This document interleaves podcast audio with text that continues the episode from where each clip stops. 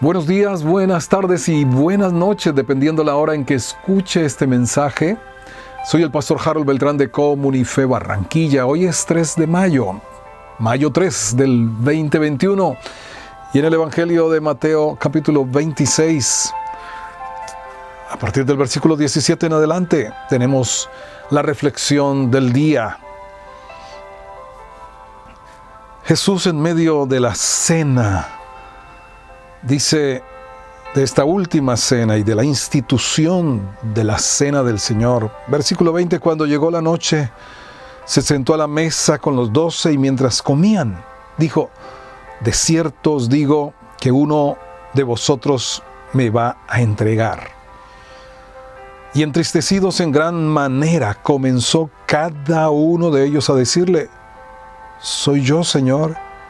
Entonces él respondió y dijo, el que mete la mano conmigo en el plato, ese me va a entregar. A la verdad el Hijo del Hombre va, según está escrito de él, mas hay de aquel hombre por quien el Hijo del Hombre es entregado. Bueno le fuera a ese hombre no haber nacido. Entonces, respondiendo Judas, el que le entregaba, dijo, ¿soy yo, Señor, maestro?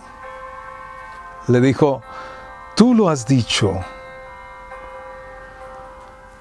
Pues una declaración bastante triste para una cena, pero era el momento de expresarlo. Jesús fue transparente y allí estaban recordando las hierbas amargas de la Pascua. El Señor había hablado de comer las hierbas amargas. La Pascua, aquella cena, representaba la liberación de Israel de Egipto por medio de la sangre del cordero que los protegió de la muerte de aquella peste y plaga. Aquí se estaba estableciendo la cena del Señor, la Pascua nueva, la cual por medio de su sangre seríamos nosotros y toda la humanidad redimidos, libertados de la esclavitud de Satanás, de la esclavitud, del pecado. Pues él dijo, esta sangre que se derrama por muchos es la sangre del nuevo pacto para remisión de los pecados. Pero allí cuando él dice, uno de ustedes, uno de ustedes me va a entregar, uno de los que caminó con él por tres años, de los por los cuales oró, de los que recibió del Padre, de los cuales cuidó, uno de ellos. Ahora todos empezaron a entristecerse y cada uno de ellos dijo, ¿soy yo, Señor? Pero cuando llegó a Judas, él dice, el único que dice, soy yo, Maestro. ¿Sabes? Judas entregó a Jesús porque nunca lo recibió y nunca lo recibió como Señor. Lo recibió como un maestro, igual a muchos otros que habían venido antes, quizá. Los demás sí lo recibieron como Señor, como el Hijo de Dios. Mas para Judas, no. Y lo entregó también por codicia. Eso lo vimos en versículos anteriores cuando se presentó a los principales sacerdotes y les dijo, ¿qué me queréis dar? Y yo os lo entregaré. Y en el versículo 30, cuando hubieron cantado el himno, salieron al monte de los olivos. Tradicionalmente se dice que se cantaba el del Salmo 116 al Salmo 118 en esa noche de Pascua. Pero cantó cantó Jesús, cantó previo a su sufrimiento, previo a todo lo que él sabía que le iba a acontecer. Cantó. De hecho, la alabanza para Jesús es muy importante. En el Salmo 22, 22 dice, anunciaré tu nombre a mis hermanos, en medio de la congregación te alabaré. Jesús lidera la alabanza al Padre en medio de nuestras celebraciones, más que una persona que esté al frente dirigiendo. Jesús es el que dirigió esa noche, esa noche de su entrega, de su pasión. Estaba cantando, alabando a Dios, se preparó por medio de la adoración y de la alabanza.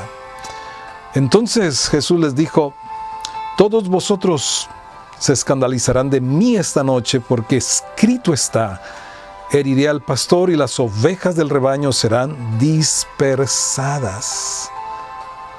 Pero después de que haya resucitado iré delante de ustedes a Galilea. Respondiendo Pedro le dijo, aunque todos se escandalicen de ti, yo nunca me escandalizaré. Jesús le dijo, de cierto, te digo que esta noche, antes que el gallo cante, me habrás negado tres veces. Pedro le dijo, aunque me sea necesario morir por contigo, no te negaré. Y todos los discípulos dijeron lo mismo.